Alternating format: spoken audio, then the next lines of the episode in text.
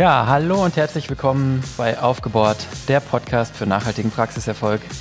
Mein Name ist Christian Brendel, ich bin Geschäftsführer von Solvi GmbH und ich sitze heute hier mit der Diana Haber und mit dem Thomas Knoll. Hallo, ich grüße euch. Hallo in die Runde. Hallo, ich grüße euch auch. Der liebe Marco ist heute im wohlverdienten Urlaub und wir haben uns zusammengefunden bei leicht regnerischem Wetter. Endlich. um, äh, ja, endlich Regen, ja um aber über ein eigentlich ganz sonniges oder zumindest eigentlich finde ich ein positives Thema zu sprechen. Und das ist das Thema Personal und im speziellen Personalkosten. Denn wir befinden uns in unserer Miniserie rund um die Praxissteuerung und das Controlling. Und da haben wir beim letzten Mal drüber gesprochen, ähm, ja, wie man sich vergleichen kann, wie man Benchmarks anstellen kann und welche Kennzahlen es da so gibt. Und ja, die wesentlichste Kennzahl in einer jeden Praxis sind natürlich immer die Personalkosten, das ist einfach der größte Kostenblock in jeder Zahnarztpraxis, wahrscheinlich auch in fast jeder ähm, Arztpraxis. Und das liegt einfach daran, dass ja, dass einfach die Praxis am Ende ja Leistungen erbringt, die von Menschen erbracht werden. Ähm, wir haben schon mal ein paar Zahlen genannt, werden dann nachher auch nochmal tiefer eingehen, aber ich glaube einfach mal zur Veranschaulichung, wie wichtig die Personalkosten sind die machen in der Regel mehr als 50 Prozent aller Kosten aus. Und dann haben wir gedacht, nehmen wir uns doch den größten Block gleich mal von Anfang an vor. Wir hatten in der Folge 8 schon mal über Führung und Kommunikation gesprochen. Ähm, da ging es insbesondere auch um Führung und Kommunikation in der Krise. Da haben wir aber auch schon relativ viele Punkte gemacht, die ja sich um das Thema Team und äh, um das Thema, wie setze ich mein Team ein und wie kann ich führen, drehen. In der Folge heute geht es, wie gesagt, etwas mehr um die Zahlen, Daten, Fakten. Aber eins ist klar, man kann natürlich diese Themen auch nicht ganz entflechten, denn wir müssen aufpassen, gerade bei dem Thema Personalkosten, nicht sozusagen zu vergessen, dass dahinter Menschen stehen. Da sind die Personalkosten, glaube ich, wirklich anders als alle anderen Kostenarten. Die anderen Kostenarten, die kann man so ein bisschen nüchterner betrachten und vielleicht auch mal optimieren. Und beim Thema Personalkosten ist, glaube ich, wirklich wichtig, ja, zu bedenken, dass da am Ende sozusagen hinter diesen Personalkosten Menschen stehen mit, ja, mit, mit äh, Familien und, und die auf Gehälter angewiesen sind. Und ich glaube, in diesem Spannungsfeld wird sich auch die heutige Folge etwas bewegen. Also wir hatten festgehalten, das ist der größte Kostenblock.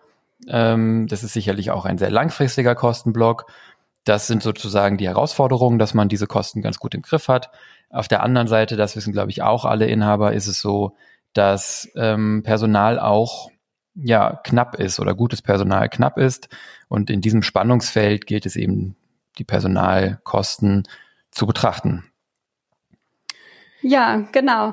Also ich glaube, wichtig ist es, sich grundsätzlich einfach intensiv mit den Personalkosten auseinandersetzen. Denn genau wie du gerade ganz richtig gesagt hast, es ist zum einen der größte Kostenblock, aber vor allen Dingen eben auch die wichtigste Ressource in der Praxis. Die Zahnarztpraxis ist eben sehr, ja, dienstleistungsintensiv oder personalintensiv.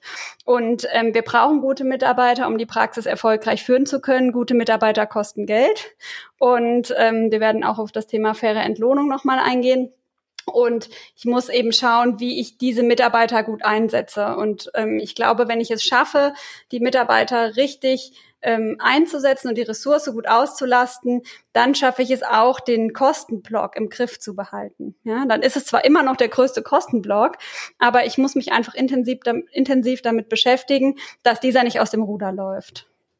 Das, das, äh, da bin ich ganz bei dir und ich glaube, da ist auch der erste Schritt der Beschäftigung, dass man sich äh, nochmal vergegenwärtigt, wie ist eigentlich meine Gesamtpersonalstruktur, weil die hat natürlich den größten Einfluss auf meine Kosten. Ne? Also wie viele Leute habe ich, wie alt sind sie, welchen Ausbildungsstand haben die, ähm, äh, welche Löhne kriegen die, welche Arbeitszeiten haben die. Das sind ja alles Fragestellungen, die das Personal betreffen. Und ähm, darüber sich die Transparenz zu schaffen, ähm, ist, glaube ich, die wichtigste Grundlage, um äh, diesen Kostenblock ja richtig zu adressieren. Ja, weil darum geht's im Controlling ja, dass du die Kosten entsprechend adressierst und äh, ja. dir überlegst, was kann ich denn tun, um das zu optimieren. Und bei Personal, da bin ich ganz beim Christian, da ist natürlich äh, wirklich immer das Thema, da stehen Leute und Familien dahinter. Ja. Ähm, deshalb ist das, glaube ich, mit äh, großer äh, sollte man da immer sehr sorgsam äh, sich mit beschäftigen. Ja, und ich meine, also der, das ist ähm, sozusagen natürlich jetzt, glaube ich, nochmal ähm, auch durch die Krise klar geworden, dass, dass man da dann tatsächlich auch ganz oft, ähm, ja, in, in so einer Situation wie jetzt, ja, dann auf einmal wirklich auf einer Einzelebene auch gehen muss. Ja, also der eine kann das Kind nicht in die Schule schicken, der andere hat Krankst, äh, Angst vor einer Krankheit, der dritte ist vielleicht krank.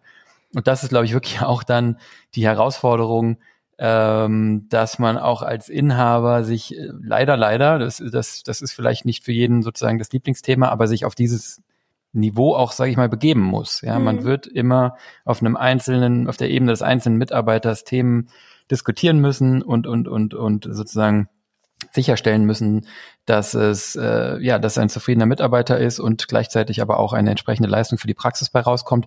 Und das kann man zwar delegieren, aber natürlich auch nur begrenzt. Und erschwert wird das Ganze natürlich in der heutigen Zeit auch so ein bisschen, das ist auch was, was wir öfter hören, ähm, von Zahnärzten, die Zahnärztinnen und Zahnärzten, die schon länger dabei sind.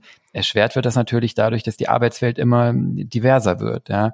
Also die Teilzeitmodelle äh, sind natürlich heute sehr weit verbreitet und die gehen ja von bis. Ja, also es gibt ja nicht mehr nur Vollzeit 40, Teilzeit 20, sondern es gibt ja alles dazwischen und auch noch darunter. Die Mitarbeiter arbeiten teilweise an verschiedenen Wochentagen oder im zweiwöchentlichen Rhythmus, nur vormittags oder nur nachmittags oder irgendwie von vormittags bis grob nachmittags und ähm, sozusagen diese Komplexität abzubilden, ja, mhm. das ist, glaube ich, auch was, was jetzt nochmal die Situation unterscheidet von der Situation vor zehn oder vor 20 Jahren. Ja. Ähm, dann hat man natürlich äh, sozusagen diese Komplexität auf der Ebene des Mitarbeiters und dann mit den zunehmenden Praxisgrößen ist eben schon angeklungen, ähm, steigt das natürlich, mein Lieblingsspruch, im Quadrat. Komplexität steigt im Quadrat, ja. Und ähm, ich glaube, das ist sozusagen wirklich das interessante Spannungsfeld hier, ne, dass man diesen sehr großen Kostenblock eben differenzierter managen muss als je zuvor und das bei immer größeren Strukturen, längeren Öffnungszeiten und steigenden Anforderungen ja. ähm, der Mitarbeiter. Ja. Und, und das auf einer tagtäglichen Basis, also kurzfristig, wer ist heute krank, wer ist heute da, wie, wie schaffen wir den heutigen Tag, aber eben auch in einer langfristigen Perspektive, also dass ich mir eben auch Gedanken mache, jetzt mal losgelöst von der heutigen Situation, wie soll meine Praxis in der Personalstruktur eigentlich grundsätzlich und langfristig auf aufgestellt sein. Und ich glaube, dass das eine der größten Herausforderungen ist und dass viele Praxisinhaber sich gar nicht so sehr damit beschäftigen. Ähm, ich mache mal ein Beispiel. Also ähm, häufig, wenn ein Mitarbeiter die Praxis verlässt, ich sage mal, eine Verwaltungsmitarbeiterin geht oder eine Prophylaxekraft, dann wird sofort ähm, in, verfällt man in Panik und versucht diese Person einfach nur zu ersetzen. Und ich glaube, es ist sehr ratsam, sich an dieser in dieser Situation einmal ähm, zurückzunehmen, einen Schritt zurückzugehen und nachzudenken und die Situation zu nutzen, um sich einmal Gedanken zu machen, wie sind wir eigentlich aktuell aufgestellt, wen brauchen wir wirklich, für wie viele Stunden brauchen wir diese Person ähm, und dann eben den geeigneten Kandidaten zu suchen, auch wenn das in den letzten Jahren mit dem Fachkräftemangel natürlich schwierig war. Also ich glaube, es ist unbedingt notwendig, sich einen langfristigen Plan aufzuschreiben und zu sagen, wie wäre denn die Optimalsituation in meiner Praxis? Wenn ich mir etwas wünschen dürfte und dann immer eben natürlich aktuell zu planen, wen habe ich aktuell zur Verfügung, wie kann ich die Person einsetzen und dann eben auf einer kurzfristigen, in einer kurzfristigen ähm, Situation dann zu entscheiden. Das ist nochmal ein guter Punkt, den würde ich gerne ergänzen. Denn ähm, weil es der größte Kostenblock ist und, und äh, langfristig du dich ja auch dann bindest, dadurch, dass du jemanden einstellst, ähm, ist es eben ganz wichtig, dass du dir überlegst, was habe ich denn für ein Ziel? Und ähm, immer wenn man sich überlegt, was, was habe ich für ein Ziel, dann muss ich den Weg dahin auch beschreiben. Und nichts anderes ist Planung. Wir haben ja neulich auch mal drüber diskutiert, ne? ist Planung eigentlich wichtig oder nicht wichtig? Ich glaube, gerade am Kostenblock äh, sieht man, wie wichtig Planung ist. Ja, und, ähm, und macht man es oder macht man es nicht? Ich glaube, ihr hattet da neulich gesagt, naja, so richtig Interesse an der Planung äh, äh, fühlt man oftmals nicht. Aber hier, glaube ich, kann man sehr klar darlegen, äh, dass äh, dadurch, dass es eben langfristige Kosten sind, äh, auf die man sich da festlegt, ist es eben wichtig, sich dies, genau dies zu überlegen. Ziel und wie komme ich zu diesem Ziel? Und das nichts anderes ist Planung.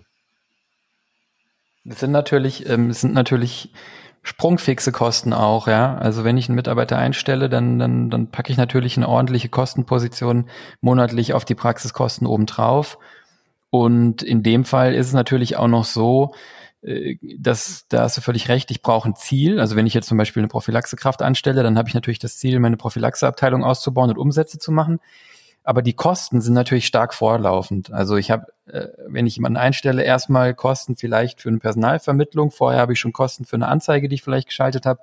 Und dann habe ich denjenigen eingestellt. Dann wird der ein paar Monate brauchen, bis der überhaupt ins Team ankommt, die Abläufe kennt und so eine Produktivität erreicht. Und da muss ich relativ lange vorfinanzieren bei angestellten Zahnärzten, bei äh, Verwaltungskräften, die hoffentlich meine Praxisstruktur optimieren ist das ganz genauso. Ja, das heißt, es sind große Kosten, die sprungfix sind, also die sozusagen sich wie so Treppen dann aufbauen und die ich lange vorfinanzieren muss. Und das unterscheidet sie natürlich von Kosten wie Materialkosten oder so. Ja, wenn ich jetzt einen angestellten Zahnarzt einstelle, dann habe ich sozusagen seine Personalkosten sofort und seine Materialkosten habe ich natürlich nur äh, vereinfacht gesagt dann mehr oder weniger in dem Umfang, wie er dann tatsächlich auch äh, Material verbraucht und ich das nachbestellen muss. Und das ist tatsächlich das, was, was Thomas sagte, was, was sie eben besonders plan, ja, besonders sinnvoll macht in, ja, in solchen Szenarien, wo ich also expandiere und vielleicht viel Personal einstelle oder, oder besonders äh, gut entlohntes Personal einstelle, tatsächlich eine Planung zu machen, um da eben nicht in so eine Liquiditätsfalle zu laufen.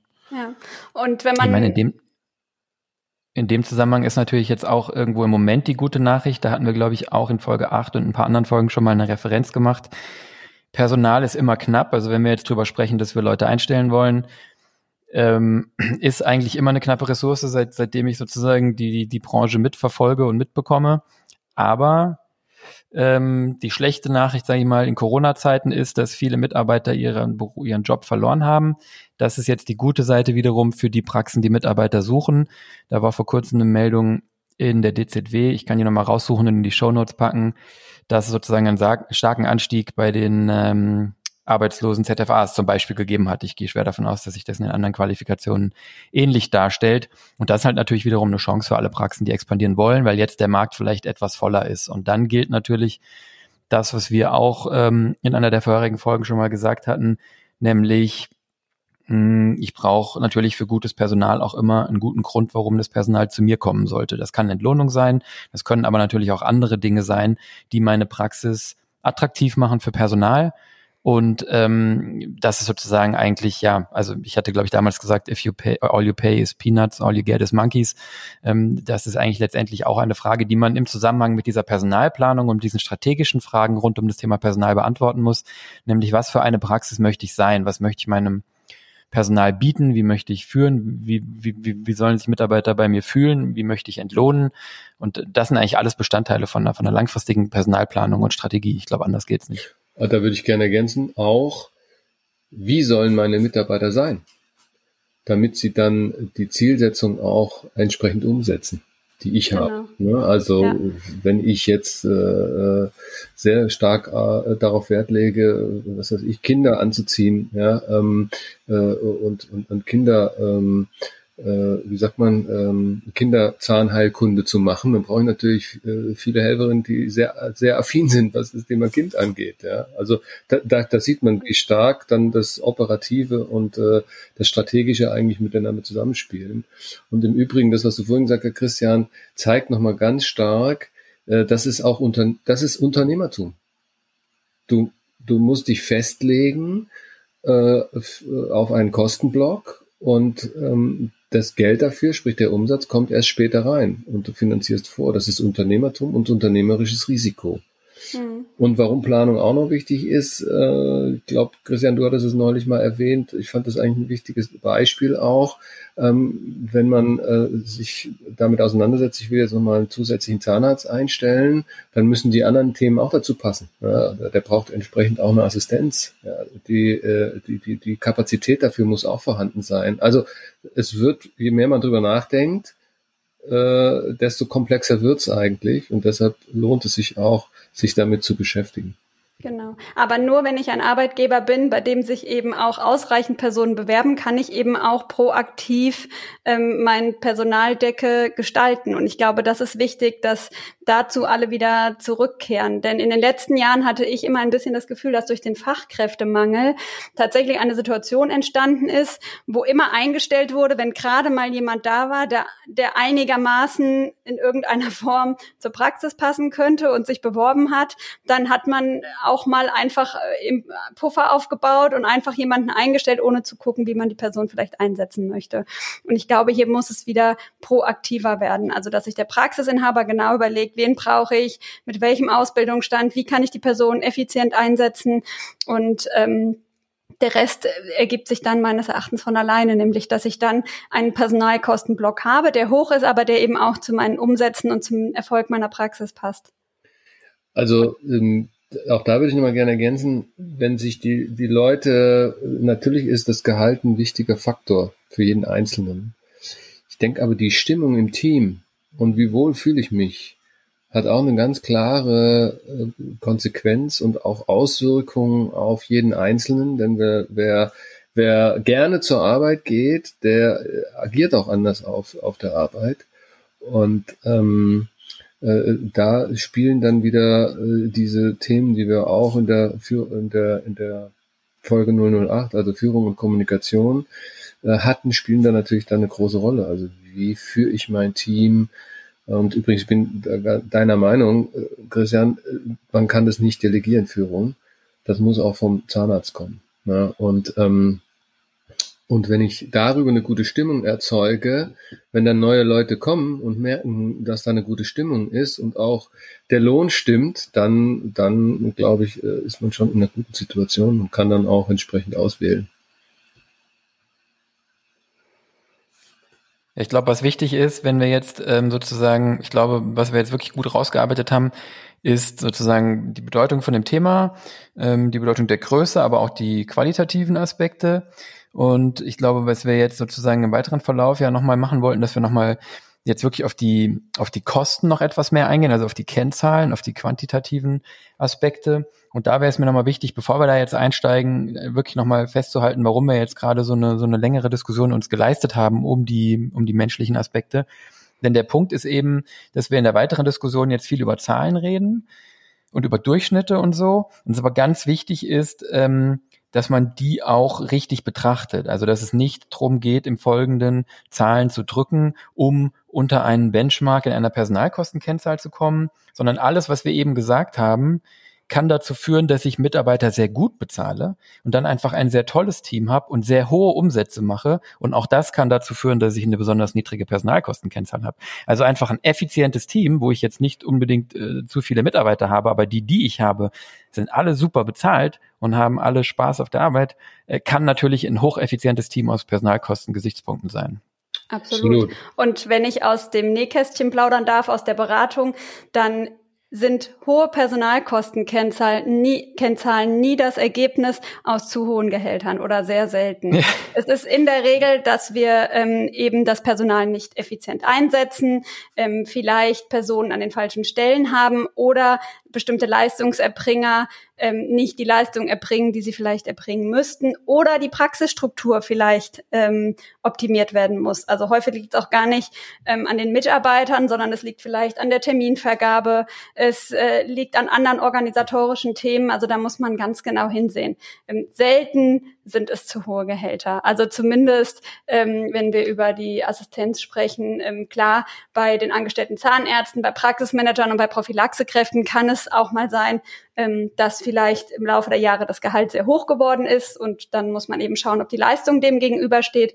Aber das ist nicht der Hauptgrund für eine zu hohe Personalkostenkennzahl. Und da sind wir jetzt schon am Punkt, was ist denn eigentlich zu hoch? Das ist eine Frage, die wir immer wieder gestellt bekommen oder ähm, eine Frage, die ich sehr häufig höre, wie hoch dürfen denn die Personalkosten eigentlich sein? Häufig wird auch gesagt, mein Steuerberater hat gesagt, meine Personalkosten sind zu hoch. Und da muss man eben sehr differenziert hinsehen. Ich glaube, die meisten, die ich fragen würde in der Dentalbranche, würden mir antworten, dass die Personalkosten so bei 30 Prozent liegen. Und dann müssen wir erstmal die Frage stellen, 30 Prozent von was? Und wir müssen uns betrachten, um was für eine Praxis es sich überhaupt handelt. Ja, denn ähm, die Personalkostenkennzahl, die hängt sehr stark von der Praxisstruktur ab. Wenn wir über die Personalkostenkennzahl sprechen, dann reden wir in der Regel von den Personalkosten gemessen an den Gesamteinnahmen der Praxis, bereinigt um die Fremdlaborkosten. Ja, und ähm, wenn wir uns diese Kennzahl angucken, dann hängt diese eben sehr stark davon ab, wie viel Inhaber die Praxis hat und wie viel angestellte Zahnärzte. Also wenn wir zum Beispiel eine Praxis nehmen mit drei Inhabern, die keine angestellten Zahnärzte hat. Dann haben wir drei Behandler, die Umsatz generieren, von denen keiner in den Personalkosten steckt. Wenn wir jedoch eine Praxis haben mit einem Inhaber und zwei angestellten Zahnärzten, dann haben wir wieder drei Leistungserbringer, von denen jedoch zwei Leistungserbringer in den Personalkosten stecken.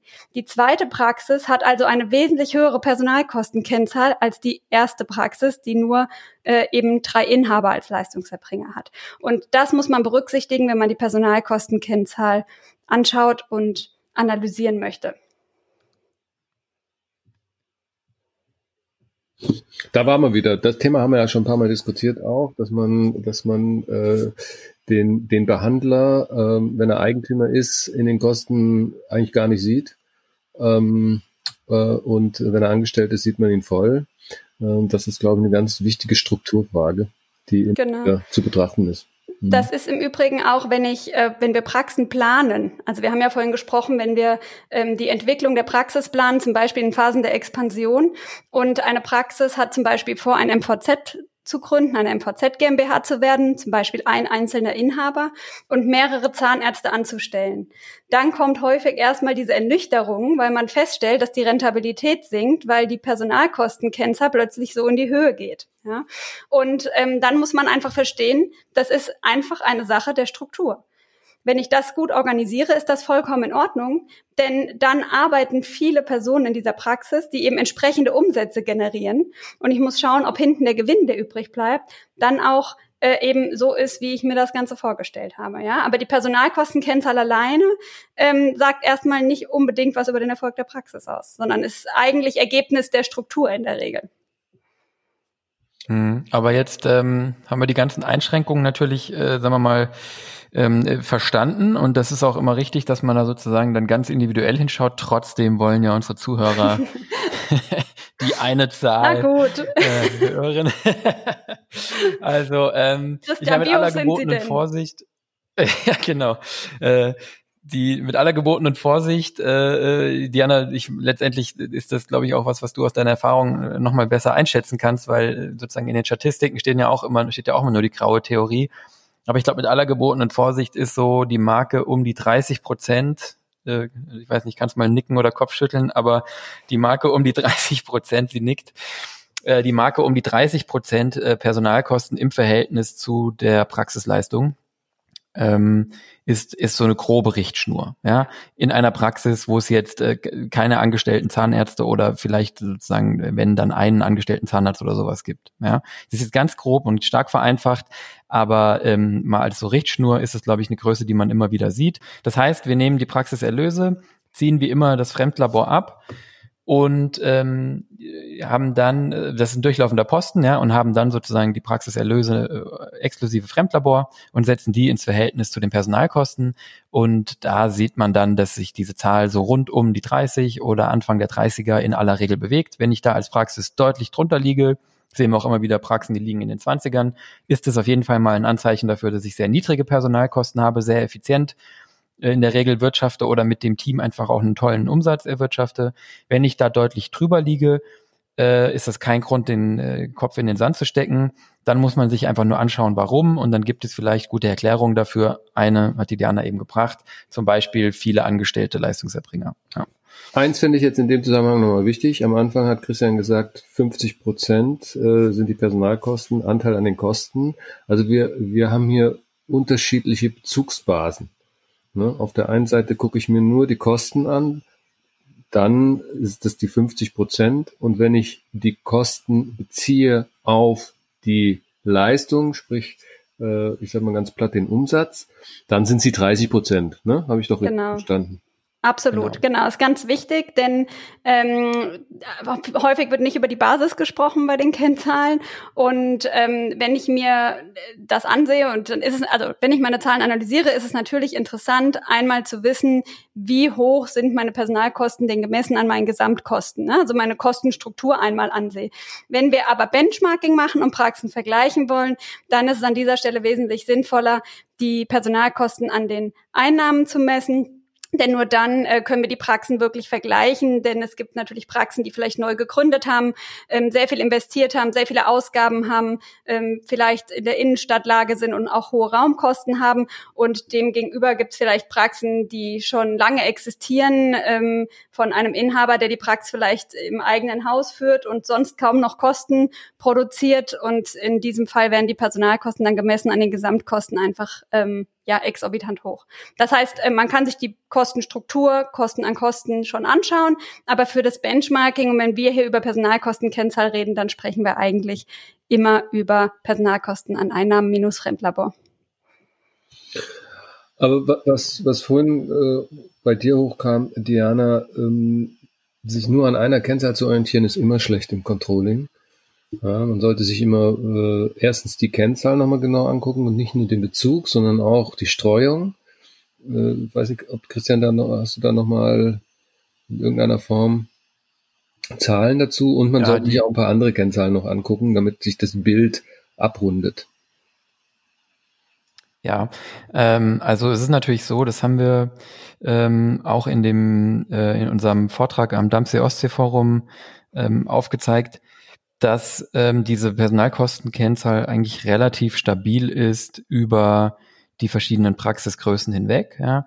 Das heißt, man kann jetzt nicht sagen, dass große Praxen oder kleine Praxen relativ betrachtet höhere Personalkosten haben. Es gibt da sogar vielleicht eher so eine ganz leichte Tendenz, dass größere Praxen da ein bisschen ineffizienter werden und etwas höhere Personalkosten verursachen, ähm, weil natürlich die, die Abstimmung mit, mit, einem größeren Team so ein bisschen schwieriger wird. Und von daher ist, ist das, glaube ich, ähm, über die Praxisgrößen hinweg ein ganz guter Maßstab.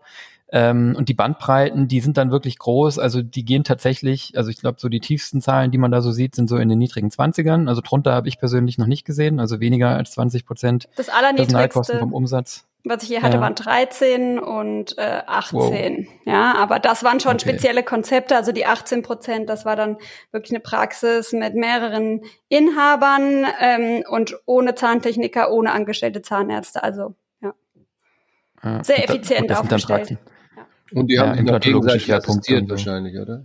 Nein, Assistenzen haben sie schon. Genau. Es, es gibt ja tatsächlich äh, auch äh, Ärzte, Zahnärzte in Deutschland, die, die so ein Konzept ohne Assistenz fahren, ja. Ähm, da muss man sich vielleicht mal jemanden einladen, der sich da ein bisschen äh, besser mit auskennt. Aber es gibt, äh, gibt Kollegen, die tatsächlich äh, behandeln ohne Assistenz und ich meine auch zu wissen, dass es in anderen Ländern sogar gar nicht so unüblich ist. Ich habe jetzt im Hinterkopf Frankreich, mag mich aber täuschen. Ähm, die Frage ist natürlich, äh, ob das dann deswegen effizienter ist. Ne? Mhm. Also bin ich, habe ich wirklich eine niedrigere Personalkostenkennzahl, nur weil ich die Stuhlassistenz eingespart habe? Oder ist es nicht eine Milchmädchenrechnung, weil ich mir meine Materialien zusammensuche und mein Stundenlohn ist natürlich als Inhaber ein ganz anderer als der äh, von der Assistenz. Ja? ja. Das wäre vielleicht auch nochmal eine Sache, die wir später nochmal mal äh, genauer äh, auch untersuchen könnten in der späteren Folge. Müsste man sich mal die Zahlen für. Aber da vielleicht noch mal ein Hinweis. In den Analysen kommt eigentlich auch seltenst oder fast nie heraus, dass die ähm, Assistenz in der Behandlung das Problem in den Personalkosten ist. Nee. Es sind in der Regel die angestellten genau. Leistungserbringer, ne? weil da wird, werden auch mehr Fehler in der Entlohnung gemacht, ne? mit Umsatzbeteiligung und ähnlichem. Ähm, da geht es auch eher darum, sie effizient einzusetzen, während bei der Assistenz man das als Inhaber ganz gut einschätzen kann. Wenn ich behandle oder wenn der Zahnarzt behandelt, brauche er immer eine Assistenz dabei ähm, und da, da kann man besser einschätzen, wie viele Mitarbeiter benötige ich. Die sind in der Regel ganz gut eingesetzt ähm, und auch eher niedrig entlohnt. Ne? Also die sind in der Regel nicht die Kostentreiber. Das ist das Problem. Ja. Genau. So, und nach oben ist natürlich die Grenze offen und da gibt's keine Grenze, da ist sozusagen wirklich offen, ja. Ähm, da sieht man schon äh, manchmal 40er, 50er, 60er Prozente von den Umsätzen. Äh, dann ist natürlich klar, ähm, wenn ich 60 Prozent äh, meiner Umsätze schon für, für Personal ausgebe, dann wird's ziemlich eng. Wobei wir da ja auch eine interessante Diskussion oder du, Diana, auf Facebook neulich hattest. Ähm, wo man natürlich auch sagen muss, es gibt auch Praxiskonzepte, die natürlich äh, ja darauf abzielen. Ja, also wenn ich jetzt eine reine Prophylaxe-Praxis zum Beispiel mhm. habe, dann habe ich natürlich auch einen relativ hohen Personalkostenblock. Äh, dafür habe ich natürlich trotzdem die Möglichkeit, ähm, als Inhaber einen relativ hohen absoluten Gewinn mitzunehmen. Das heißt, man muss eigentlich diese Personalkostenkennzahl ins Verhältnis auch nehmen zur Rentabilität der Praxis und dann auch wieder zum, zum Überschuss in Euro absolut. Genau. Ja, es kann auch ein Konzept sein, eine Praxis mit vielen angestellten Leistungserbringern zu fahren um, und für den Inhaber einfach mit relativ wenig Arbeitseinsatz unten trotzdem ein schöner Eurobetrag rauskommen. Also das sind so ein bisschen dann die Grenzen des Benchmarkings. Ja. Absolut. Aber ich glaube, so grob von der Einordnung her passt es. Ja. Genau. Also es kommt einfach immer drauf an, wie viel Umsatz dann diese Leistungserbringer erwirtschaften. Ne? Also wie viel kommt oben rein und wie viel bleibt unten übrig. Ne? Ähm, das ist tatsächlich eine Diskussion, die wir auch ähm, im Benchmarking oder in Benchmarking-Seminaren sehr häufig führen, wenn dann diejenigen, die sehr hohe Personalkosten, Kennzahlen haben, äh, ja, sich versuchen zu rechtfertigen dafür. Und äh, ja, dann kommen wir immer an den Punkt, wo wir sagen, eigentlich müssen wir uns dann anschauen, wie viel Gewinn bleibt tatsächlich hinten übrig. Ja? Wir haben aber nicht selten auch ähm, Praxisinhaber, die eine sehr gut gehende bestehende Praxis hatten, einen entsprechenden Gewinn, dann expandiert haben, sehr viele Zahnärzte angestellt haben, vielleicht eine MVZ GmbH gegründet haben, wesentlich mehr Umsatz äh, generiert haben mit dieser Praxis, aber am Ende gar nicht wesentlich mehr Gewinn hatten, als sie es vorher schon hatten. Ja? Ähm, einfach weil auch die Kosten entsprechend explodiert sind und die sich dann gefragt haben, warum habe ich den ganzen Aufwand eigentlich gemacht? Ja? Aber sie behandeln dann eben selbst häufig weniger und äh, das zeigt sich dann auch in den Zahlen. Also da muss man wirklich sehr differenziert hinsehen. Wobei da denke ich mir immer, wenn man da mal den Case richtig rechnet, sieht man das auch auf dem Papier. Und nicht erst, wenn man es gemacht hat. Ja, also das Problem ist, auf dem Papier ähm, kalkuliere ich mir eben fünf angestellte Zahnärzte, die alle einen entsprechenden Umsatz bringen und einen entsprechenden Kostenblock haben. Und ich kalkuliere in der Regel nicht ein, dass davon vielleicht einer schwanger ist, einer nicht gut läuft, einen Wechsel in der Praxis und einen Krankheitsfall. Und ich dann von diesen fünf eigentlich immer nur zweieinhalb wirklich am Laufen habe. Ja, aber dann ist der Case. Äh, das ist eine große, Hera ja, ist eine große Herausforderung tatsächlich in den Praxen. Aber es gibt auch Fälle, bei denen das super gut funktioniert. Ne? Wir wollen hier nicht. Nee, ähm, nee, aber ich finde, du sprichst ein wichtiges wichtiges Thema an. Also wenn ich mir das, wenn ich mir eben angucke, wo ich hin will, äh, dann muss ich mir eben auch angucken, wie sieht der Case dafür aus. Und in den Case äh, wäre es ganz gut, wenn ich mir den nicht schön rechne, sondern wenn ich die Eventualitäten äh, die da, die du da gerade beschrieben hast, äh, die muss ich in den Case mit reinrechnen, sonst habe ich keinen guten Case. Sonst rechne ich mir die Welt schön. Ja, ich baue mir ein Luftschloss. Mhm. Und ähm, ja gut, ich meine, da können wir natürlich alle, wie wir hier sitzen, auch immer gut unterstützen bei sowas, ähm, weil da haben wir, glaube ich, gute Erfahrungen. Wenn man dann keine Erfahrung hat, neigt man, glaube ich, dazu, eher das sich schön zu rechnen, weil es auf dem Papier dann super aussieht. Ja. Mhm. Aber man muss eben auch die Risiken. Und da sind wir jetzt, da sind wir jetzt ja ganz schön dann eigentlich auf dem, auf dem Mikrolevel sozusagen, wenn wir die Personalkosten so, so als Block von Praxis äh, verlassen und uns jetzt eigentlich so in Richtung Entlohnung ähm, bewegen, ne?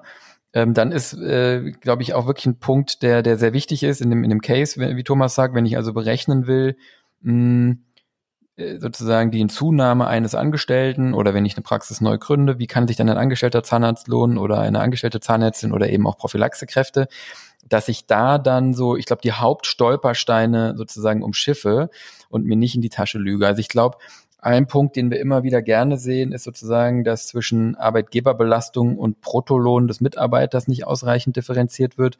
Das wird gerne so ein bisschen in eine Schublade geworfen. Vereinfacht gesagt, wenn ich einem Mitarbeiter 100.000 Euro Bruttolohn gebe, dann habe ich eine Arbeitgeberbelastung in aller Regel so von 122.000, sowas um den Dreh. 120, 122.000. Und das liegt einfach daran, dass ich natürlich Lohnnebenkosten habe, also die Rentenversicherung, die Arbeitslosenversicherung, die sonstigen Umlagen, die Krankenversicherung des Mitarbeiters und natürlich habe ich dann auch vielleicht noch ähm, ja, betriebliche Altersvorsorge oder der kriegt ein Firmenhandy oder weiß der Henker. All diese Dinge gehen sozusagen in die Arbeitgeberbelastung rein. Das heißt, das ist schon mal für den Case sozusagen, wenn ich mir anschaue, was muss ein angestellter Leistungserbringer denn erbringen, wichtig, dass ich da mit der Arbeitgeberbelastung rechne.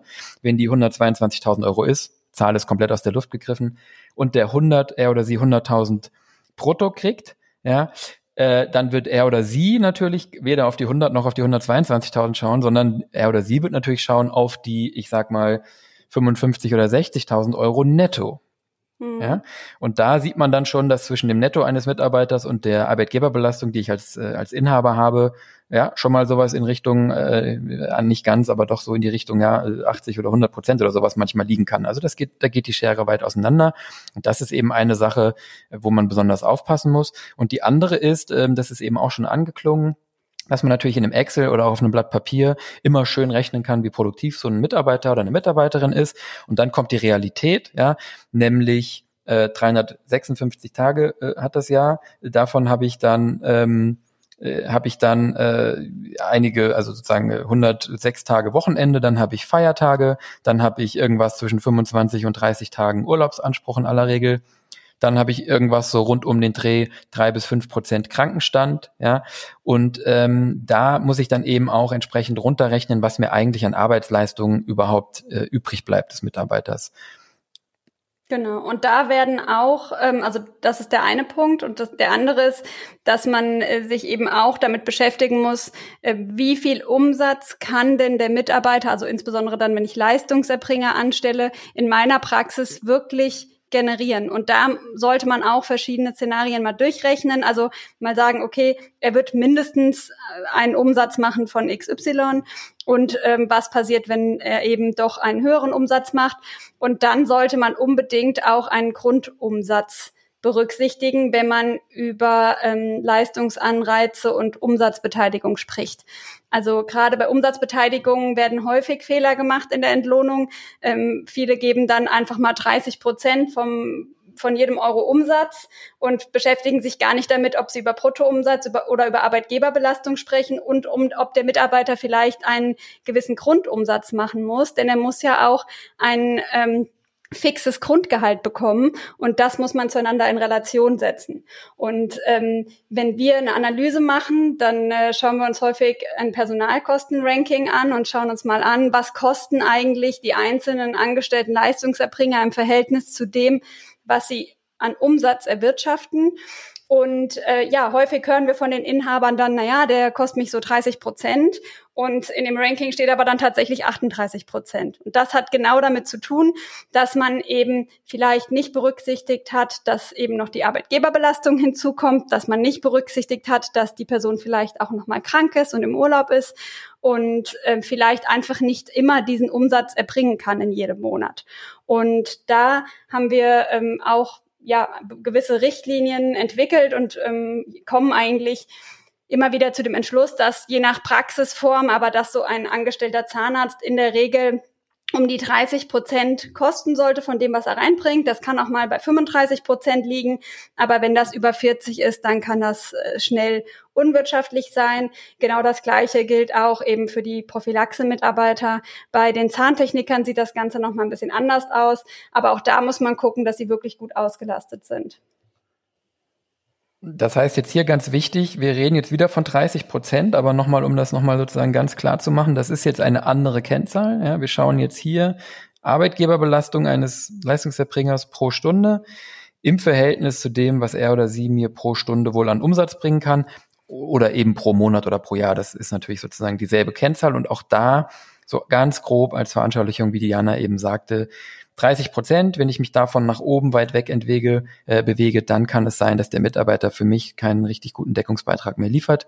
Furchtbar technisches Wort, bedeutet aber einfach, wenn ich jetzt schon 40 Prozent, 45 Prozent des Umsatzes, den derjenige, diejenige erbringt, an, an Arbeitgeberbelastung habe, nicht alle diese Umsätze werden fließen, ich habe ja noch sonstige Kosten, Räume, Abschreibungen, Materialien, dann kann es eben sein, dass da unterm Strich für mich gar nichts übrig bleibt. Und dann ist hier die 30 Prozent zumindest so einfach zu merken, weil sie sich auch hier wieder wiederholt, so eine grobe Richtschnur. Und wenn wir da ein Rechenbeispiel machen wollen, dann würde das zum Beispiel, und jetzt bitte nicht äh, äh, sozusagen äh, verstehen, dass das jetzt der Lohn sein soll, aber einfach nur mal als Rechenbeispiel fiktiv, wenn eine Prophylaxekraft 75 äh, Euro Umsatz pro Stunde macht, ja, und das ist jetzt hier nicht der Umsatz, den die in einer idealen Stunde machen kann, sondern der Umsatz, den sie wirklich über das ganze Jahr betrachtet macht, ja, ähm, bedeutet, nach Krankheit, nach allem, was Diana eben gesagt hat. Das müssen also eigentlich 85 oder 90 in der Stunde sein, die sie wirklich sozusagen am Stuhl ist. Ja.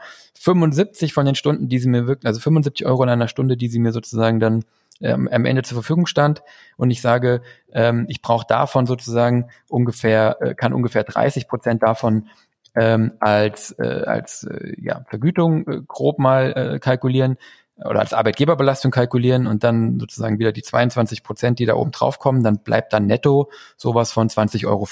Ja? Nur mal so als Rechenbeispiel, ja. Jetzt nicht, nicht verstehen, dass 20,50 Euro die Vergütung für eine Prophylaxekraft sein sollte. Aber so muss man sich das ungefähr vorstellen in den Analysen, die, ähm, die der Marco, der Thomas, die Diana und ich sozusagen tagtäglich fahren, dass man sich sowas in einer Planung annähern kann und natürlich dann retrospektiv auch anguckt, wie ist es denn wirklich gelaufen und da dann eben krasse Fehlentwicklungen sozusagen auch identifizieren muss. Genau. Und wenn ich natürlich eine Fehlentwicklung habe, äh, also jetzt die Zahl eben nicht 30 äh, ist, sondern sie ist eben 45 oder 50, dann eben, wie Diana gesagt hat, muss man letztendlich, ist das Kind dann schon so ein bisschen in den Brunnen gefallen, wenn es dumm läuft, dann muss man eben schauen, ist auf der Vergütungsseite alles richtig gelaufen, habe ich mit dem was Sinnvolles vereinbart oder wurde da vielleicht ohne vorher richtig drüber nachzudenken oder beraten äh, zu werden, etwas vereinbart, was, was, was sozusagen mich sehr schlecht stellt. Ja, das kann ja die, ist ja die eine Seite der Kennzahl und die andere Seite der Kennzahl ist eben, erbringt er oder sie denn die Umsätze, die ich mir im Vorfeld erhofft hatte und die wir besprochen hatten, ähm, denn auch da kann der Hase am Pfeffer liegen. Und die Analyse dieser Kennzahlen, die lohnt sich in jedem Fall, denn es kann auch sein, ich habe es richtig vereinbart, aber es wird in der Umsetzung falsch kalkuliert.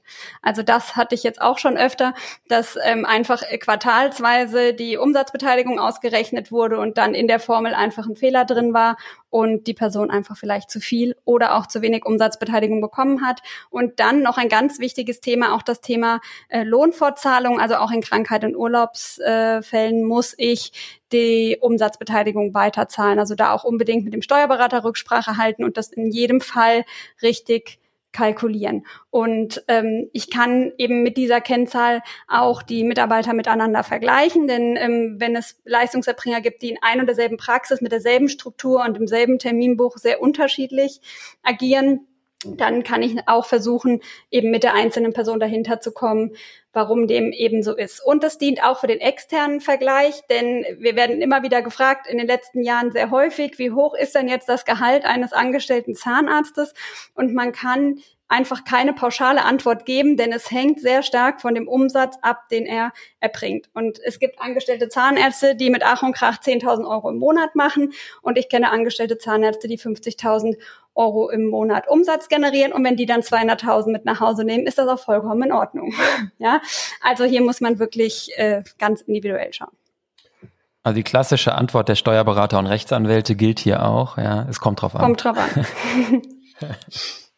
Ich habe noch mal eine Frage ähm, bei den 30 Prozent. Das ist aber dann Gesamtbelastung. Also da sind Boni äh, und und und Umsatzbeteiligung so schon auch mit drin. Ne? Also das ist nur wichtig. All in. All. Genau. Ja.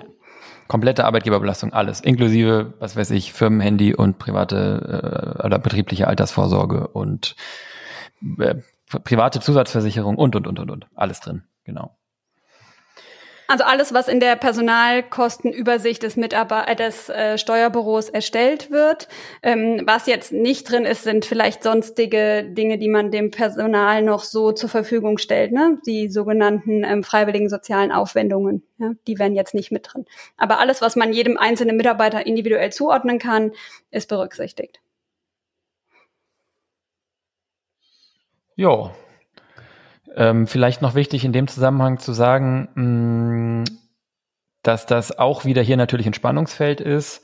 Hatten wir vorhin schon mal auf der Praxisebene sozusagen gesagt, dass natürlich es nichts bringt, die Personalkostenkennzahl zu senken, indem ich einfach die Personalkosten senke, sondern natürlich der Umsatz auf der anderen Seite steht. Und das macht es eben hier natürlich auch äh, sozusagen diffizil, weil ich ja auch nicht die möglichst niedrige Personalkostenkennzahl hier anstrebe, sondern eben ja ein gesundes Maß, weil ich natürlich gerade bei angestellten Leistungserbringern dann eben in der Regel auch mit Umsatzbeteiligung arbeite und hier natürlich auch die richtigen Anreize setzen will. Ich glaube, wenn man wenn man das aber sozusagen auch im Hinterkopf hat und dann auch in ein Gespräch geht mit einem Mitarbeiter, wo diese Verhältnisse vielleicht nicht stimmen, ja, dann ist es, glaube ich, für beide Seiten ganz befreiend, weil man dann eigentlich nicht primär über das Gehalt spricht, sondern weil man dann tatsächlich einfach ja relativ, also das haben wir immer immer immer häufiger eigentlich, dass Praxismanager sich sehr über diese Kennzahlen freuen, wenn sie die dann aus Solvi Control rausholen und sagen, jetzt muss ich nicht mehr hingehen und mit Gefühl argumentieren oder mit ähm, ich glaube, hier läuft was schief, sondern jetzt kann ich argumentieren mit einer Zahl. Und das kann ich dann ganz unromantisch und unrational, also unemotional machen, indem ich einfach sagen kann, schau, ähm, es ist so, dass das Verhältnis von dem, was du die Praxis kostest, zu dem, was du an Umsatz generierst, nicht höher als ja, XY sein sollte. Jetzt ist es bei dir so, dass es höher liegt. Und äh, jetzt müssen wir einfach zusammenschauen, weil das so nicht nachhaltig ist, was wir draus machen können. So. Und ähm, dann ist es ja zum Beispiel bei einer Prophylaxehelferin wirklich auch ganz oft der Fall, dass tatsächlich einfach ein Problem in der Terminvereinbarung besteht oder ein Termin in der Preis, äh, ein Problem in der Preisdurchsetzung oder es gibt zu viele No-Shows oder oder oder. Das heißt, es kann relativ viele Gründe geben auf dieser Umsatzseite, so dass ich eigentlich erstmal gar nicht über, über das Gehaltsthema sprechen muss. Wenn man aber in einem Zusammen, also im Gespräch zusammen und in der Zusammenarbeit über mehrere Monate ja auf der Umsatzseite eben nichts machen kann und diese Kennzahl eben schlecht bleibt, dann ist es irgendwie auch eine relativ faire Sache, dass man an irgendeinem Punkt dann darüber spricht. Das finde ich eigentlich immer so einen ganz äh, charmanten Weg, jetzt nicht frontal das Gespräch über ein, über ein Gehalt zu führen und zu sagen, du verdienst zu viel, ja, sondern einfach wirklich zu schauen, für uns als Praxis funktioniert das so nicht und lass uns zusammen daran arbeiten, dass wir das besser machen wenn es nicht besser wird, müssen wir zusammen schauen, wie wir damit umgehen. Ja, also ich glaube, dass so ein Personalkostenranking äh, eine super Sache ist als Vorbereitung für so ein Gehaltsgespräch auf jeden Fall. Hm? Ja, was du, was du da natürlich wunderbar machst, du verknüpfst das Gespräch über das Gehalt mit der eigenen Verantwortung jedes einzelnen Teammitglieds äh, äh in Bezug auf äh, den Umsatz, den die Praxis macht. Und äh, damit äh, kannst du im Prinzip ja sehr schön, äh, äh, also zumindest bei den Prophylaxenhelferinnen, äh, äh, äh, sehr schön aufzeigen oder auch bei den Zahnärzten sehr schön aufzeigen, was denn, was, was der einzelne Wertbeitrag ist. Und auf der Basis lässt sich natürlich immer sehr gut argumentieren. Und dann kann man wunderbar, ähm, also es ist auch eine Teaming, also eigentlich ist es auch ein wunderbares Instrument, um um weiter zu teamen und jedem Einzelnen aufzuzeigen, dass jedes einzelne Mitglied im Team eine Verantwortung für den Gesamtumsatz hat. Oder ja. den, nee, nicht für den Gesamtumsatz, sorry, sondern eine Verantwortung für einen Teil des Umsatzes und damit auch für den Lohn aller und insbesondere für sich selber hat. Das, genau. ist, das ist eigentlich ganz genial. Absolut. Und in dem Zusammenhang gibt es natürlich auch noch die Möglichkeit, über eine Teamvergütung zu sprechen. Ja, also zum Beispiel über Bonusvereinbarungen. Ähm, auch das äh, empfehlen wir immer mal wieder für das gesamte Prophylaxe-Team, dass man sich genau überlegt, wer hat alles Einfluss auf den Prophylaxeumsatz. Dazu gehört eben auch vielleicht die ähm, Mitarbeiterin oder der Mitarbeiter am Empfang und die, die Prophylaxe-Mitarbeiterin selbst natürlich und vielleicht die Assistenz, die den äh, Patienten nochmal daran erinnert. Also man muss genau schauen, wer hat hier Einfluss, dass die Prophylaxe läuft. Und ähm, das sehen wir auch immer wieder, dass das sehr erfolgreich ist, wenn man das Team an dem Erfolg zum Beispiel der Prophylaxe partizipieren lässt, indem man einen Gesamtjahresbonus am Ende des Jahres auszahlt. Absolut. Yep, das ist eine sehr schöne Idee, um auch aus diesem ja, Arbeitnehmer versus Arbeitgeber-Gedanken ja. einfach auszubrechen. Und, und das ist auch, glaube ich, jetzt in der Corona-Krise wieder sehr klar geworden, dass wir alle in einem Boot sitzen und man natürlich nur Gehälter bezahlen kann, solange die Praxis sich auch trägt und gut läuft. Ja, und das umschifft auch das ganze Thema Lohnfortzahlung in Krankheit und Lohnfortzahlung im Urlaubsfall, was gerade jetzt auch in der Coronavirus-Pandemie wieder ein sehr wichtiges Thema sein dürfte. Ja, wenn jetzt Prophylaxe-Mitarbeiter äh, im, eben im, in Monaten März, April vielleicht in Kurzarbeit geschickt wurden, ähm, dann auch nicht die Umsätze entsprechend machen konnten und vielleicht normalerweise eine Umsatzbeteiligung haben, dann muss man sehr genau gucken, von welchem Lohn wird hier eigentlich ausgegangen. Und das ist alles sehr kompliziert. Ne? Das kann man sich mit so einem Jahresbonus auch äh, oder kann man mit so einem Jahresbonus auch umgehen. Wunderbar. Man kann natürlich auch andere Anreize setzen. Ne? Also wir müssen nicht nur immer das Ganze am Umsatz festmachen. Es äh, gibt auch andere Möglichkeiten, ähm, die man ja belohnen kann. Und es muss auch nicht immer das Gehalt sein, was am Ende den Mitarbeiter motiviert. Das dürfte auch sehr individuell sein. Ja, gut, jetzt haben wir im Prinzip eine Situation, wo wir, glaube ich, drüber gesprochen haben, dass ich, also, dass ich sozusagen eine Personalstrategie brauche, eine Personalplanung habe, also zumindest einen langfristigen Plan, wo ich hin will, welches Personal brauche ich. Wir haben drüber gesprochen, wie wir die ungefähr vergüten können oder sollten oder in welchen Bereichen sozusagen Fehlentwicklungen drohen. Und wenn wir jetzt sozusagen das alles zusammennehmen und nehmen an, wir haben eine Praxis mit entsprechender Nachfrage und, und äh, Patientenaufkommen, wir haben das richtige Personal, ja, in dem richtigen Umfang. Dann ist natürlich jetzt bei den Personalkosten eigentlich als letztes noch, glaube ich, besonders wichtig und wichtiger als bei allen anderen Kostenarten, dass ich das dann auch noch zusammenbringe. Ja, also das eine ist sozusagen die richtigen Dinge tun, die richtigen Leute einstellen, die richtig vergüten. Und jetzt ist sozusagen die andere Frage, die Dinge richtig tun. Also jetzt geht es im Prinzip nochmal um das Thema Effizienz. Mhm. Denn das bringt mir alles nichts, wenn ich ein perfektes Team habe und die sind alle super intelligent und können alle ganz, ganz toll behandeln und die verdienen alle gut und könnten theoretisch geniale Umsätze machen. Ich setze sie aber nicht richtig ein.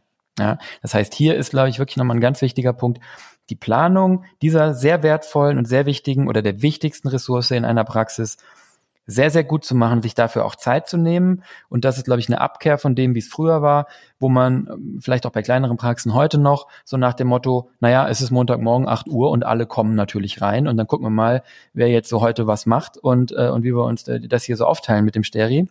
Ist ein Extrem, das es sicherlich kaum noch gibt. Aber ähm, sozusagen da einfach, äh, glaube ich, ist, ist einfach auch wieder durch die Krise nochmal verschärft und verstärkt worden. Das Bewusstsein dafür, dass es super, super wichtig ist, dass ich diese knappe Ressource sinnvoll einsetze, nur dann einsetze, wann ich sie brauche. Und da reden wir dann natürlich relativ schnell auch darum, dass es natürlich darum geht, Fehlentwicklungen zu erkennen und zu vermeiden im Bereich der Überstunden. Das ist etwas, was wir in sehr, sehr vielen Praxen sehen dass in irgendwelchen Stechuhren irgendwelche Überstunden auflaufen und mich am Jahresende, ich mich dann darüber unterhalten muss, vergüte ich die oder tue ich die in Urlaub umwandeln, ja. Ich auch Fehlentwicklungen in Urlaubskonten entgegensteuern muss. Das passiert bei besonders pflichtbewussten Mitarbeitern, die sich besonders für die Praxis aufopfern und eine besonders hohe Identifikation haben. Also eigentlich alles Sachen, die erstmal toll sind. Die tendieren dazu, das kennen wir auch aus unserem Team hier, die tendieren dazu, äh, äh, den Urlaub nicht zu nehmen, weil ja immer was zu tun ist und das ist jetzt gerade schlecht und die nehmen sozusagen Rücksicht auf die Sensibilitäten oder die Probleme und die aktuelle Situation der Praxis, was super ist, ja. Aber da habe ich natürlich auch eine Verantwortung, diese Mitarbeiter zu schützen und dafür zu sorgen, dass die in den Urlaub gehen, dass sie ihren Urlaub nehmen, weil der nicht genommene Urlaub von heute ist im Zweifel der Krankenstand von morgen. Äh, und natürlich auch damit dann intelligent umzugehen. Das heißt, die Mitarbeiter in den richtigen Phasen in den Urlaub zu schicken und dieses eben fortlaufend zu managen. Ja, ich glaube, das ist wirklich ein ganz, ganz wichtiger Punkt, dass wir hier sehr, sehr schlau mit dieser Ressource umgehen. Und ähm, das ist auch, glaube ich, eine Anforderung, die, die in den Praxen über die letzten Jahrzehnte dazugekommen ist. Ist, glaube ich, auch ein Thema, das nicht jeder so super gerne macht. Aber wenn ich eine effiziente Praxis haben will, komme ich da nicht drum rum. Da können wir ja vielleicht darauf eingehen, wie das in der Praxis, äh, auch da gibt's ja Benchmarks, wie das in der Praxis eigentlich äh, normalerweise zurzeit noch gemacht wird. Und ähm, wie sieht es da aus aus eurer Sicht? Also die Personaleinsatzplanung und Personalverwaltung, die findet häufig noch äh, auf dem Papier statt und im Kopf der Praxismanagerin und gelegentlich auch in Excel. Ähm, es gibt einzelne große Praxen, die eben auch schon ähm, ja Personaleinsatzplanungssysteme ähm, im Einsatz haben, aber ich glaube, da wird noch sehr viel händisch gemacht und im Kopf und ja, das ist, äh, kann sehr dramatisch werden, wenn eben äh, die besagte Praxismanagerin zum Beispiel plötzlich ausfällt, weil dann eigentlich keiner weiß, wer wo eingesetzt ist. Und äh, genau. Genau, und da gibt's ja eigentlich ein schönes Produkt und an der Stelle können wir vielleicht wirklich mal ein bisschen Werbung machen. Ne? Ähm, äh, von Solvi gibt es ein Produkt, das heißt Pepito. Ähm, und das ist digitales, äh, digitale Software, die, äh, die genau das tut, was ihr gerade beschrieben habt. Äh, und ich kann nur jeden einladen, äh, sich das mal anzugucken. Gibt auch schöne YouTube-Videos dazu. Das ist wirklich ganz einfach und hat viele Vorteile äh, nämlich äh, nicht nur, dass es einfach äh, zu machen ist, sondern dass da jeder drauf zugreifen kann, auch die Mitarbeiter drauf zugreifen können, ähm, dass man die Urlaubsplanung entsprechend machen kann, ähm, dass man von überall aus zugreifen kann und äh, ich finde, es lohnt sich, das anzugucken, ähm, weil es wirklich sehr erleichternd ist. Und äh, ich darf ja. den Namen nochmal sagen, Pepito heißt es. Schaut euch genau. an. Danke. Ja. Also es ist tatsächlich äh, tatsächlich aus dem aus dem aus dem Bedarf herausgewachsen das Produkt, ähm, weil wir einfach in unserer täglichen Beratungspraxis in dem Finanzbereich eben gesehen haben, dass der Personalbereich halt oft im Argen liegt, ne? Und ähm, genau, also es ist glaube ich wirklich ähm, ein gutes ein gutes Tool, womit man glaube ich relativ einfach diese Effizienz sicherstellen kann. Eins ist natürlich klar, wenn ich, wenn ich Überstunden ansammle und die jetzt irgendwie mit, mit 20 Euro oder 18 Euro oder irgendwas die Stunde vergüte, dann wird es sehr, sehr schnell sehr teuer. Und das ist einfach was, was ich hiermit vermeiden kann. Und wirklich mindestens genauso wichtig ist, glaube ich, dieser Transparenzaspekt. Der Thomas hat es gesagt, nämlich dass ähm, nicht in irgendeiner Excel- oder Papierliste irgendwo Überstunden oder Urlaubskonten geführt werden und ich eine Abhängigkeit von einer Person habe, sondern wenn ich das in so einem System habe, das online eine Cloud-Lösung ist und jeder Mitarbeiter sein Stundenkonto und sein Urlaubskonto sehen kann und jeder Inhaber und Praxismanager oder Praxismanagerin ähm, den Gesamtüberblick hat, dann, dann habe ich auch diese ganzen bösen Überraschungen nicht und habe auch weniger Scherereien im Team um angebliche Ungerechtigkeiten und um, um solche Themen. Genau. Wer das sich dafür interessiert, bei uns auf solvi.de haben wir äh, die Informationen dazu ähm, im, im Bereich Produkte, Personal, Einsatzplanung und da haben wir natürlich auch Live-Demos, äh, Videos, wie es der Thomas gesagt hat. Also da gibt es eine ganze Menge Informationen, wer sich dafür interessiert oder sonst einfach direkt uns anschreiben. Ich glaube, was man auch ähm, sich zumindest angucken kann, ist, wie die Auslastung ist. Und ähm, die Auslastung ist auch nochmal ein wichtiges Thema äh, beim Personaleinsatz. Einerseits, um zu sehen, genau. sind alle gleich ausgelastet und auf der anderen Seite auch für die Kosten, die ich habe, äh, äh, äh, kriege ich auch die entsprechende Leistung. Das hatten wir eben gerade schon. Deshalb ist eine Auslastungsbetrachtung immer sehr, sehr wichtig und sinnvoll und sollte auch gemacht werden. Genau. Also das Schöne ist, man kann halt ein, auf der einen Seite eine Bedarfsplanung machen und eben einfach mal definieren, wen brauche ich eigentlich oder wie viele Behandler, Assistenzen, Empfangsmitarbeiter benötige ich zu welcher Uhrzeit und kann dann die Mitarbeiter eben entsprechend diesen Bedarf dann verplanen. Und man sieht dann eben auch, ob Mitarbeiter noch Ressourcen übrig haben oder ob sie vielleicht schon zu viel verplant sind. Und äh, hier kann ich vielleicht nochmal aus dem Nähkästchen äh, plaudern, weil unser Team uns immer wieder äh, widerspiegelt, dass sie häufig das Problem haben, dass die Mitarbeiter gar nicht so viel Überstunden machen, sondern es gibt auch sehr viele Praxen, wo im Rahmen der Einrichtung der Personaleinsatzplanung herauskommt, dass die meisten Teammitglieder eigentlich Unterstunden machen, weil sie gar mhm. nicht vollständig verplant sind. Ja, und äh, auch das ist ganz interessant. Absolut. Ja, ja. Und das ist ja wirklich eine schwierige Aufgabe, ja. Auch jetzt zum Beispiel gerade während der Coronavirus-Pandemie haben viele umgestellt auf ein Zwei-Wochen-Schichtsystem, wo sie gesagt haben, wir haben zwei Teams, damit die sich nicht gegenseitig anstecken können. Und wir wechseln dann alle zwei Wochen durch, damit man sich eben entsprechend nicht begegnet. Und solche Dinge sind einfach auf dem Papier sehr schwer umzusetzen. Da brauche ich ein System, was das flexibel ermöglicht und wo jeder zu Hause jederzeit reingucken kann und, und den aktuellen Stand der Personaleinsatzplanung sieht und genau weiß, wann er äh, zu arbeiten hat und in welchem Bereich und vielleicht sogar in welchem Standort, gerade in größeren Praxiseinheiten, ganz wichtig. Gut. Gut. Ich glaube, Last but least, wir hatten es vorhin schon nochmal angesprochen, ähm, das Thema äh, Fachkräftemangel kann man vielleicht äh, auch nochmal ganz kurz adressieren, hat aber mit den Themen zu tun, die wir anfangs auch schon diskutiert haben. Ähm, Fachkräftemangel ähm, sicherlich vorhanden, vielleicht über Corona zeitweise jetzt etwas äh, weniger stark, äh, wenn man es richtig anstellt. Aber letztendlich ähm, ist es, glaube ich, sehr wichtig, sich auch darüber Gedanken zu machen, wie stelle ich denn sicher, dass ich eine, eine, ja, wie BWLer sagen immer so eine Pipeline, also sprich, ähm, äh, dass wenn jemand äh, geht, ausfällt, äh, äh, ich Fluktuation habe, wie stelle ich A sicher, dass die geringer ist, die Fluktuation, und wenn sie da ist, wie bekomme ich dann eigentlich jemand Neues ins Team, der dann auch entsprechend dazu passt. Und dazu brauche ich eben auch Auswahlmöglichkeiten.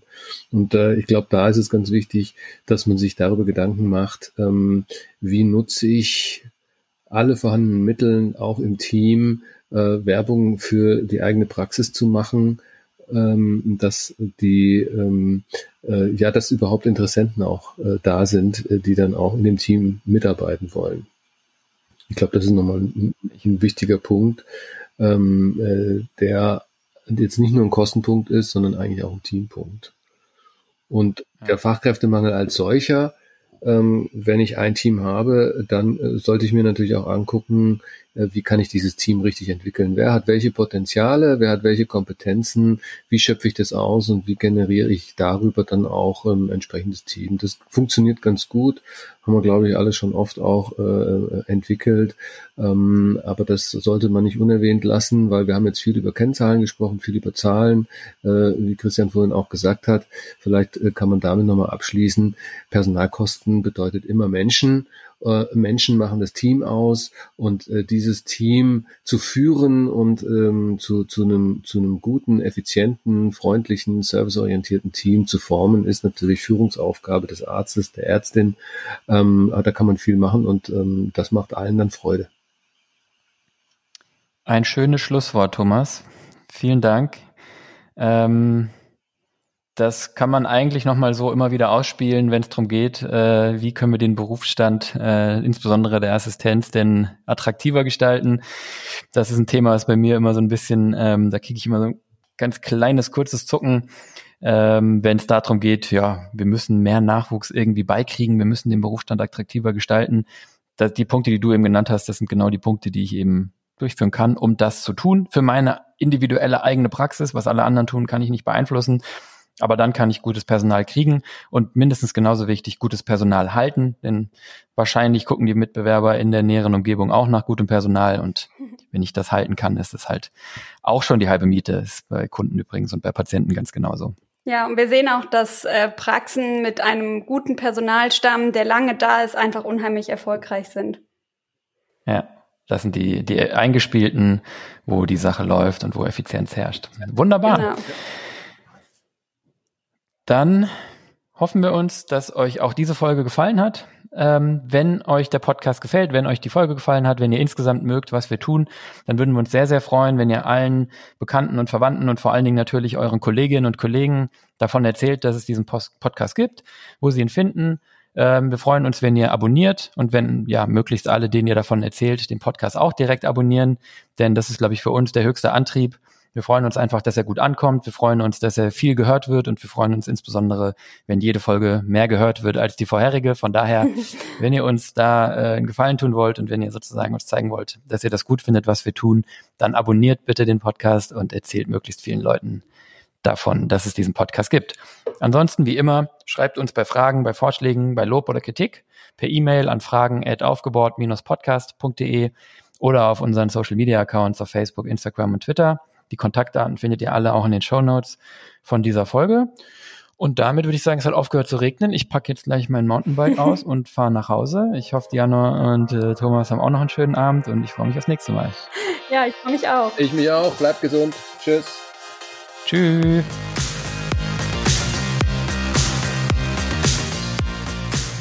Guck mal, der Christian hat noch gar nicht nach einer Biobreak gefragt.